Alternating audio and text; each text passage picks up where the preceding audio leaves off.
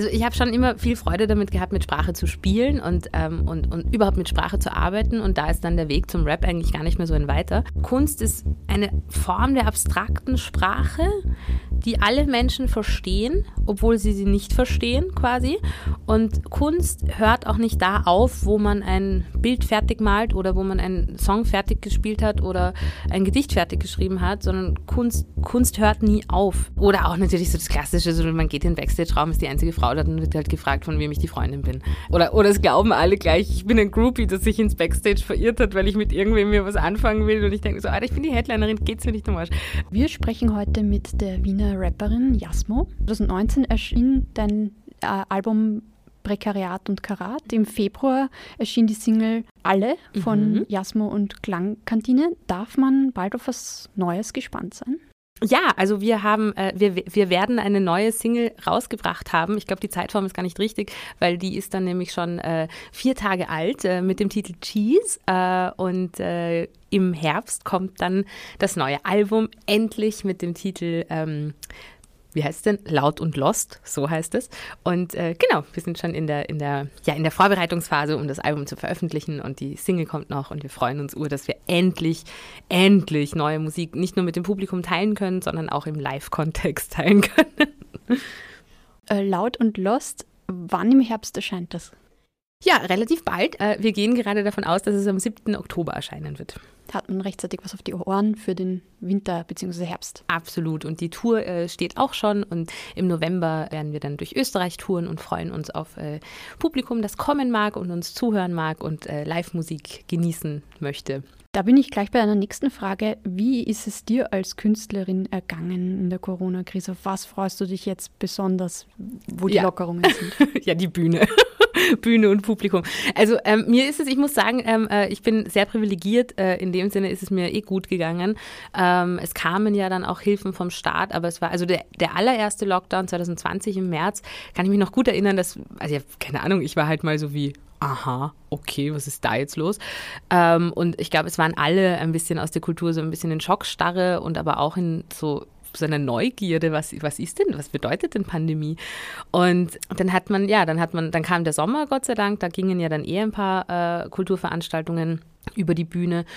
Und dann kam der erste Lockdown Herbst und der war dann mühsam, weil ähm, also es hilft dann natürlich auch nicht, dass äh, ähm, die Tage kürzer werden und dass es draußen kalt ist und dass man aber irgendwie doch Gemeinschaft möchte und, äh, und das dann einfach nicht geht. Also das war dann schon mühsam. Aber also ich habe mir irgendwie über die Zeit so hinweggeholfen, dass äh, ich äh, dann irgendwann angefangen habe, montags immer auf meinem Instagram-Profil äh, Jasmo One ähm, einen Live-Talk mit Gästen aus Kunst und Kultur äh, zu machen machen. Da habe ich dann jeden Montag quasi einen Gast gehabt und mit äh, der Person dann über alles Mögliche gesprochen. Und das war total nett, weil es hatte für mich, also und auch meinen ZuseherInnen danke ich recht herzlich äh, fürs, fürs immer Zuschauen, aber ähm, äh, es hat, hat, natürlich auch ein bisschen den Eigennutz gehabt, dass ich einfach mit Menschen in Kontakt trete, wenn auch nur übers Handy. Und dass ich, also es hatte für mich schon so das Gefühl, oder es gab mir das Gefühl, als wäre ich jetzt bei einer Veranstaltung, weil man läuft sich ja immer wieder über den Weg. Wir ProtagonistInnen in der Kulturszene, wir kennen uns alle irgendwie irgendwie und manche kennt man voll gut und man ist voll gut befreundet und bei manchen ähm, blickt man quasi immer bewundernd aus der Ferne zu, was diese Person macht und äh, so habe ich da quasi auch ein paar Leute ähm, so, als wären wir bei einer Veranstaltung gesehen und dann, als würde ich dann zu, ich weiß nicht, Hausnummer Crystal Clear gehen und sagen, hey, ich finde voll cool, was du machst. Äh, so habe ich sie dann quasi übers Internet kennengelernt. Ähm, also das war schon sehr schön und wir haben mit der Band natürlich sehr, sehr viel Zeit an diesem Album, äh, äh das jetzt dann im Herbst erscheint, äh, verbracht, weil wir, und das war schon anders, anders im Arbeiten, weil wir die Zeit hatten. Also wir waren nicht ständig irgendwie auf Autobahnen, um zu Gigs zu fahren oder in Proberäumen oder ich weiß nicht was, sondern wir hatten halt wirklich die, die Zeit und auch die Energie, da mal so ganz intensiv an einem Album zu arbeiten. Und wir versuchen immer intensiv an einem Album zu arbeiten, aber so wie der Prozess stattgefunden hat, hat es eigentlich bis jetzt noch nie stattgefunden. Also wir haben unzählige Songs geschrieben, ähm, ein paar davon haben es dann aufs Album geschafft, aber wir haben ganz viel rumexperimentiert und ausprobiert und das hat, ja, also den, den Raum haben wir schon durch die Pandemie und durch die Lockdowns bekommen. Wie ist das eingeflossen ins Album? Hört man das raus? Ja, ich bin mir, also ich meine, alle, der, die, die letzte Single aus dem Februar, die ist natürlich relativ klar und eindeutig. Das war überhaupt das Ärgste. Alle war einer der ersten Songs, die wir geschrieben haben.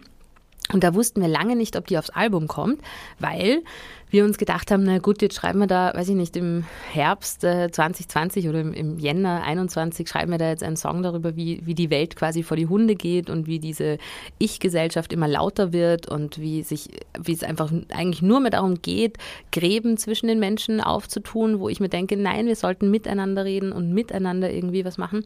Und da dachten wir aber schon so, na gut, so lang werden die Lockdowns nicht sein. Das wird ja gar nicht mehr aktuell sein, wenn wir, wenn wir dann wirklich in die Release-Phase gehen. Und ähm, ja, erstaunlicherweise war es leider immer noch aktuell. Aber ähm, ich glaube, bei den anderen Songs, ja, also man, zwischen den Zeilen wird man schon raushören können, dass wir, dass wir uns im Lockdown und in einer Extremsituation befunden haben. Du hast ja schon als Schülerin 2007 mit Poetry Slam begonnen. Woher kam dein Interesse für Lyrik? Also es ist ein völlig äh, random Fact, aber ähm, ich habe im ZDF gab es damals, glaube ich, das war 2005, müsste das gewesen sein. Ja, genau, 200 Jahre äh, äh, Friedrich Schiller tot. Da haben die ganz viel Stuff halt gemacht über Schiller. Und äh, ich hatte einen massiven Crush auf Matthias Schweighöfer und der hat Schiller verkörpert in einem der Filme. Also habe ich mir diesen Film angeschaut, aber eher, weil ich voll den Crush auf Matthias Schweighöfer hatte. Und, und dann war dieser Schiller da so cool porträtiert und so, so revolutionär und so voll org. Und dann dachte ich mir so, hä, das, das kaufe ich denen nicht ab, dass der cool war, weil das ist ja deutsche Klassik und äh, das kann ja nicht cool sein, so auf die Art. Und dann habe ich angefangen, völlig, also wirklich wie der ärgste Nerd, alles von Schiller, was ich finden konnte, zu lesen. Also, also natürlich seine Stücke, seine Gedichte, aber auch Zeitdokumente, seine Briefe, alles Mögliche. Und dann habe ich festgestellt, okay, der war wirklich so cool. Und dann dachte ich, okay, wenn man mit Sprache so cool, also so cool sein kann und so cool Sachen ausdrücken kann, dann will ich das jetzt auch können. Und dann habe ich mich halt ja voll reingenördet ins Schreiben, habe äh, ganz viele Gedichte geschrieben, habe eben mit Lyrik angefangen, äh, bei Gedichtwettbewerben eingereicht und, und solche Sachen gemacht. Und dann äh, hat mir jemand von Poetry Slams erzählt und da bin ich dann hingegangen, das erste Mal und habe zugeschaut und das nächste Mal war ich dann selber auf der Bühne und dann hat man mich halt von der Bühne nicht mehr runterbekommen, weil die, und das muss ich echt immer laut sagen, äh, Poetry Slam ist so ein fantastisches Format, weil es ermöglicht, jeder Person teilzunehmen. Also es gibt da keine Barriere, es gibt, ich, man muss keine Literaturwissenschaft dafür studieren oder irgendwas, sondern ich, das kleine Hacklerkind, das äh, irgendwas mit Kultur machen will, aber keine Ahnung hat, wie sie da reinkommen soll, weil sie keine Akademikereltern hat und keine, äh, äh weiß ich nicht, äh, Kulturbetriebseltern hat. Äh, ich bin da halt einfach hingegangen und dann, und dann durfte ich da mitspielen äh, in diesem Kulturbetrieb. Und ähm, genau, und das, also das fand ich wirklich, finde ich immer noch ganz toll, was Slam ähm, alles hervorbringt. Und genau, und ich mache es immer noch sehr gerne.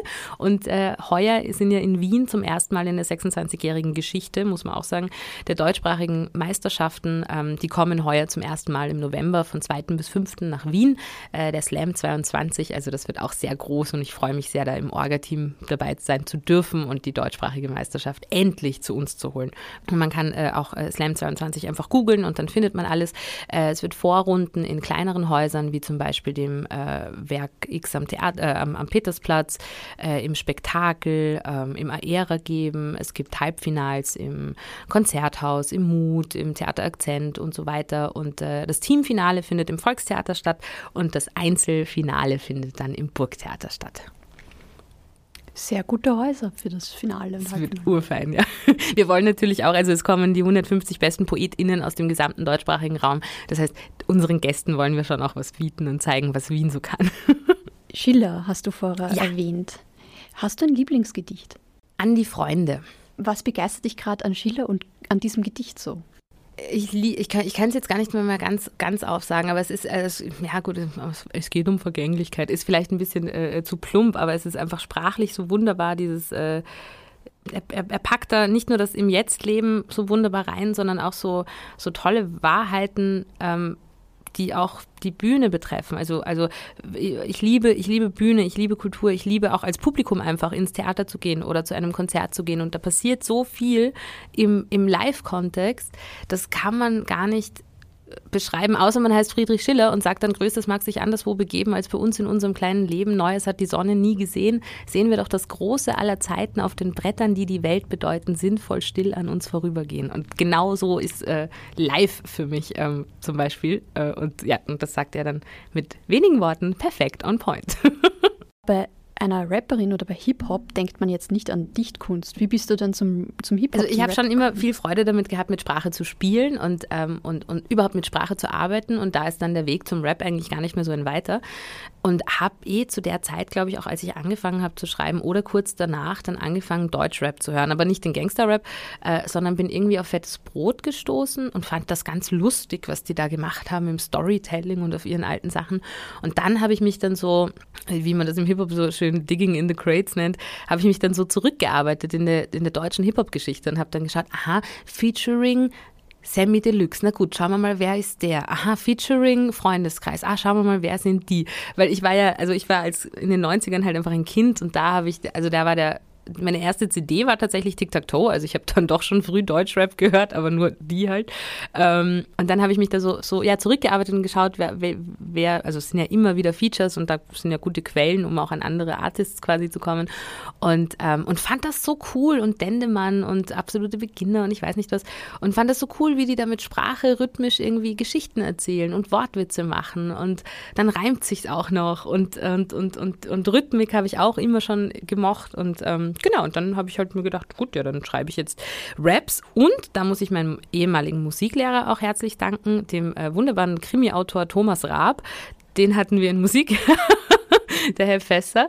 Und der hat mit uns mal einen Rap-Song gemacht in der Schule. Da hat er uns dann erklärt, wo man Freebeats herbekommt. Und wir mussten alle irgendwie vier Zeilen schreiben oder so. Und dann hat er ein SM58 mitgenommen und wir durften es alle einrappen, halt so Schule halt.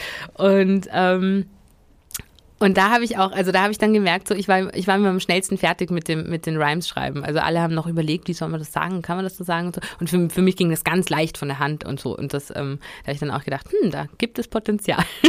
und gibt es da Unterschiede zwischen Poetry Slam und Rap?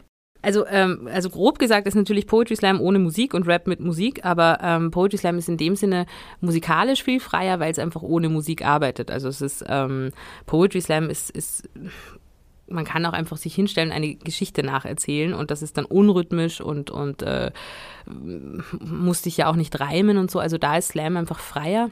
Und Rap ist natürlich immer trotzdem auf einen Beat. Und ob es jetzt ein Viervierteltakt oder ein Fünfachtel ist oder so, das ist dann, das ist dann wieder wurscht, aber da geht es dann, dann doch irgendwie darum, die Rhythmik äh, von der Musik auch zusammen zu, ja, zu nähen. Machst du Beats und Skits selber auch? Jein, also äh, ganz schlechte äh, Skizzen gibt es von mir, die ich irgendwie am, am Logic oder am GarageBand mache, die aber dann nur so, so Ideen sind, weil ich das quasi ähm, weil ich mich da nie so reingefuchst habe in das. Aber ähm, beim Schreiben von der Musik, und da habe ich ja das große Glück, da, dass, ich, dass ich mit äh, Ralf Motwurf und Tobias Vedovelli zusammen die Musik schreiben darf, die ja beides großartige Komponisten sind, die aber eben, also der Ralf mit, mit seinem Orchester auch in der neuen Musik Fuß gefasst haben oder eben der Tobi in der, in der Jazzszene sehr, sehr verankert ist. Ähm, das sind dann auch andere Einflüsse. Also die denken dann nicht sofort an, an Bumchak, Bum Bumchak und das finde ich macht es aber auch irgendwie spannend und interessant, dass es halt nicht so der klassische, also früher habe ich auch natürlich samplebasierte Beats verwendet und so, aber da geht es jetzt dann doch mehr um, um um schauen, wie man Musikalität verbinden kann. Und da haben wir uns dann auch immer wieder mal sehr weit aus dem Fenster rausgelehnt, weil, weil warum nicht? Ähm, und jetzt beim nächsten Album wird es eh spannend, weil wir da versuchen, sowohl diese Bläsersätze und diese, diese, diese Jazz-Sachen, die wir mit uns bringen, wieder so ein bisschen, also gar nicht back to the roots bringen, aber da irgendwie versuchen, auch so einen neueren Hip-Hop-Sound zu generieren und das dann alles nochmal zusammengewürfelt mit Texten von mir. Es wird großartig. Und was sind deine Vorbilder musikalisch? Musikalisch, ähm, ja, da gibt es zu viele. Also Lauren Hill hat ganz, ganz tolle Arbeit geleistet als, als Rapperin, ähm, als frühe Rapperin.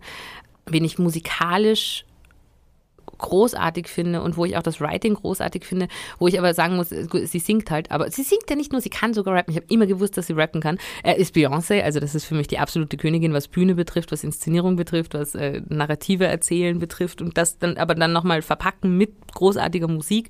Ähm, ich glaube, lyrisch und und sprachlich und, und, und, und auch rhythmisch ist Kendrick Lamar halt eigentlich der unangefochtene ähm, Rap Chef, sagen wir so. Also was der macht, ist ein Wahnsinn eigentlich. Ein paar aus Amerika. Jetzt überlege ich noch, ob mir im deutschsprachigen Raum auch noch welche einfallen. Sprachlich ganz sicher Dendemann, also gar keine Frage, ist der beste Lyricist im deutschsprachigen Raum, meiner Meinung nach. Ähm, Suki finde ich ganz großartig. Suki hat immer so eine geile Attitude, weil das muss, das gehört ja dann eben auch, gerade beim Rap gehört das ja auch dazu. Also da geht es ja eben nicht nur um, wie verpacke ich äh, irgendeine Message in Reime und in Rhythmik und, und stell's dann wohin, sondern da geht es um, um so viel mehr, die, das zwischen den Zeilen passiert und, und, und, und eben auch mit der Attitude und dem Mindset und so. Da ist Suki eine ganz, ganz große. Ähm, Maribu, die ist, äh, die ist jetzt, äh, die gibt es glaube ich noch nicht so lang, die ist aus Deutschland, die finde ich auch richtig cool, die beobachte ich sehr äh, bewundernd aus der Ferne und äh, genau, also es gibt urviel. Was sagst du zu äh, Antilopengang? Ja, Klassiker natürlich. Antilopengang sind super, die haben wir immer im Auto gehört. das war ganz lange meine Tourmusik. Ähm, na, Antilopengang sind super. Ähm, ja, eh Audi 88 und, und Jessin, ähm, Edgar Wasser, diese ganze Ecke sowieso auch. Also, also Schmäh ist schon auch wichtig. Weil es ist nämlich, also äh, und es kommt ja dann immer wieder die Debatte, ja, Hip-Hop ist so sexistisch und so, ja, ja, stimmt eh. Ähm, aber nicht nur. Und die Gesellschaft ist genau so sexistisch, aber nicht nur. Also es gibt, äh, es gibt ganz großartige Rap-KünstlerInnen und es gibt Rap-KünstlerInnen, die ich jetzt nicht so gut finde oder wo ich mir auch denke, Alter, bitte. Das ist halt eben nicht, das kommt nicht vom Hip-Hop, das kommt aus der Gesellschaft. Ähm, und, und dann kann man darüber streiten, warum die einen mehr Erfolg haben als die anderen. Aber da kann man dann halt auch wieder sagen, naja, Angebot und Nachfrage. Anscheinend gibt es ein ganz großes Bedürfnis, äh, Männern dabei zuzuhören, was sie alles äh, mit Frauen machen wollen. Ähm, und das hat dann halt mehr Streaming-Zahlen oder so als, äh, ja, Antilopengang zum Beispiel. Also das, das ist, glaube ich, eine größere Debatte und eben, eben nicht so einfach runterzubrechen mit, ja gut, Hip-Hop ist so sexistisch. Ja eh, das ist in der U-Bahn fahren auch. Welchen Herausforderungen muss man sich als Frau in der Hip-Hop-Szene stellen? Diese Frage. Das ist, das ist, eine Herausforderung. Nein, also ähm, es, es ist halt, ähm, da, es hat, da hat sich viel verändert, das muss ich schon sagen. Also ich habe angefangen, wann, vor elf, oh, vor elf Jahren habe ich mein erstes Album rausgebracht und da war ähm, da war schon noch das Klassische, also ich war immer die einzige Frau natürlich, dann war das Klassische, ja, äh, Rap ist Männersache und es ist eh ganz süß, was du machst, aber ne, dann war das Klassische irgendwie, ähm, ja, Mädel, jetzt, äh, was, was glaubst du denn, wer du bist und so. Und währenddem man das alles gehört hat und das immer alles an einen herangeworfen wurde oder äh, an mich quasi, ähm, habe ich mir immer gedacht, ja gut, aber ich mache halt, ich, es macht mir Spaß, lass mich, lass mich das machen, ich mache das einfach, ich mache das einfach. Und währenddessen bin ich in meiner Reichweite und auch, auch in, meiner, in meiner Arbeit ähm, immer erfolgreicher geworden und habe halt nie irgendwie, wie soll ich sagen, nie gesagt, also ja, man, man muss sich viel anhören, sagen wir so. Und, und die sind halt irgendwie immer da auf ihrem, auf ihrem Level geblieben. Und ich glaube generell, dass andere Menschen runtermachen, dass das einen selbst nicht wirklich zum, zum Wachsen bringt. Ähm, und das gab es früher schon mehr. Und dann irgendwann, oder auch natürlich so das Klassische, so man geht in den Backstage-Raum, ist die einzige Frau da und wird halt gefragt, von wem ich die Freundin bin. Oder, oder es glauben alle gleich, ich bin ein Groupie, das sich ins Backstage verirrt hat, weil ich mit irgendwem mir was anfangen will. Und ich denke so, Alter, ich bin die Headlinerin, geht's mir nicht am Arsch. Ähm, also solche, solche Situationen, da gab es schon viel. Aber, und das, und das Schöne ähm, ist, es hat sich in den letzten zehn Jahren extrem viel verändert. Also es ist jetzt und gut, Trotteln gibt es immer noch, aber die gibt es eh immer und überall. Aber ähm, es gibt einfach viel mehr ähm, Respekt auch Flinter-Personen in der Hip-Hop-Szene gegenüber und viel mehr Reichweite auch dafür. Das ist schon cool. Und wahrscheinlich auch mehr Frauen. Absolut, absolut. Mieze Medusa hat, äh, Mieze Medusa hat mir Bühnen ermöglicht. Also die, die hat ganz, ganz tolle Aufbauarbeit gemacht. Du arbeitest zum Beispiel mit einer österreichischen Slammerin, der Mieze Medusa, mhm. zusammen. Ja, Mieze Medusa ist natürlich auch fantastische Rapperin. Ist jetzt mehr im Literaturbetrieb, wie soll ich sagen, verwurzelt als im, im Hip-Hop noch. Ähm, also, äh, aber macht noch Musik, das weiß ich von ihr. Ähm, aber Mieze Medusa war natürlich eine extrem wichtige Rapperin für die österreichische Hip-Hop-Szene und auch für die österreichische Slam-Szene. Also, die hat ja im Grunde genommen die österreichische Slam-Szene aufgebaut mit ihrem Mann Markus Köhler. Also, das muss man auch Ehre, wem Ehre gebührt, quasi sagen.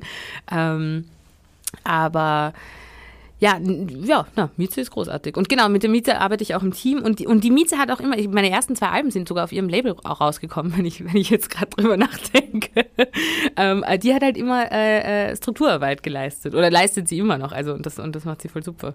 Und ist eine ganz großartige Lyricist. Wie wichtig ist denn die Strukturarbeit gerade im Kunstbetrieb? Ja, die Strukturen sind tatsächlich überall verfestigt. Also dieses, diese, diese Story von vom Tellerwäscher zum Millionär mit Kunst, ähm, die funktioniert nicht. Ähm, das ist einfach eine Lüge, die mit den Sehnsüchten der Menschen spielt und deswegen halt immer noch gut äh, gerne rezipiert wird.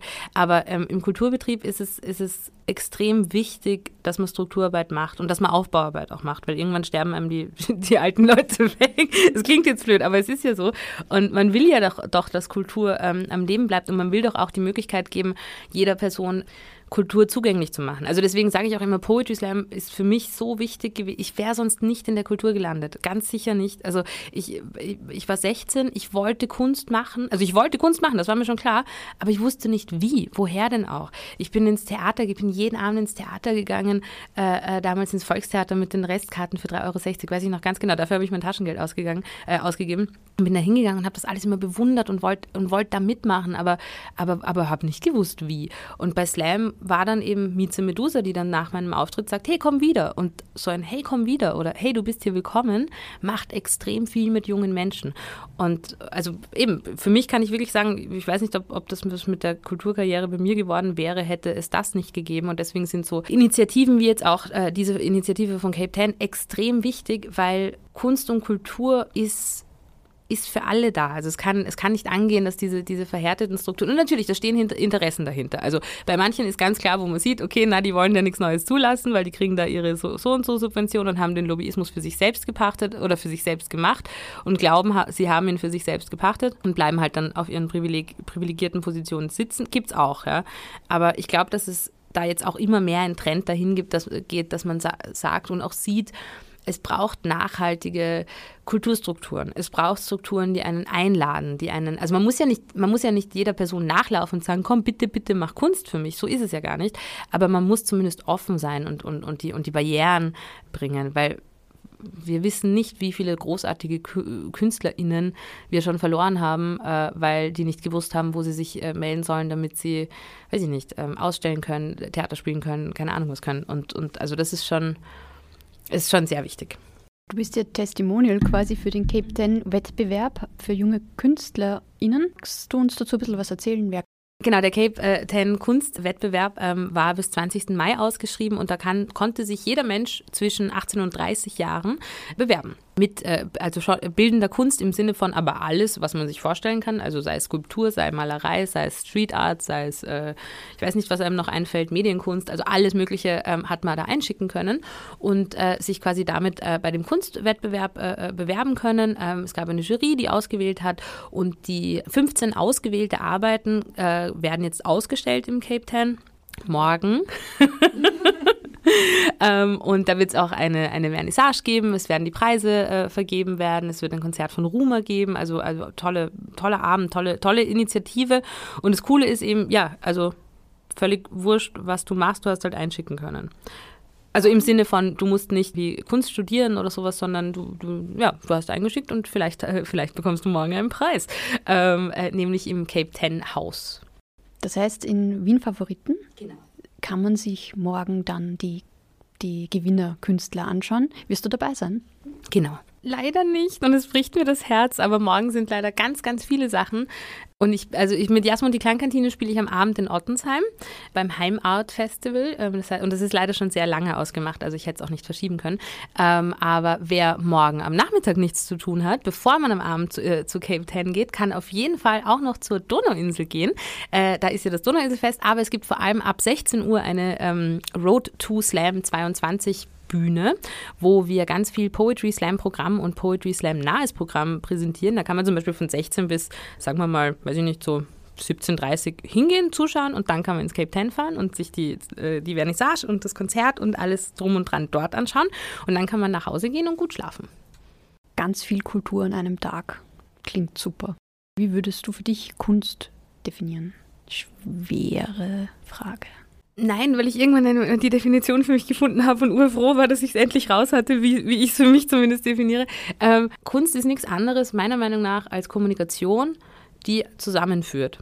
Also die Menschen zusammenbringt. Also es ist immer, also natürlich im Live-Kontext, Sender, Empfänger. Es ist, Kunst ist eine Form der abstrakten Sprache, die alle Menschen verstehen, obwohl sie sie nicht verstehen quasi. Und Kunst hört auch nicht da auf, wo man ein Bild fertig malt oder wo man einen Song fertig gespielt hat oder ein Gedicht fertig geschrieben hat, sondern Kunst, Kunst hört nie auf, weil ähm, der Mensch, der sich das Gedicht dann durchliest, macht sein eigenes daraus und ähm, zeigt es dann wem anderen und der macht dann wieder sein eigenes daraus. Und man, man nimmt sich etwas von Kunst als, als Empfänger und äh, man gibt etwas an Kunst als, als, als Sender. Und, und, und für mich ist es einfach so ein, so ein kollektives Erfahren von, ja, von Erlebnissen, von Erfahrungen, von Gedanken, von, von allem Möglichen. Und es ist irgendwie eine Form der Kommunikation, die aber so ein bisschen transzendentaler ist, als äh, zu sagen, hallo, wie geht's? Ja, gut und dir.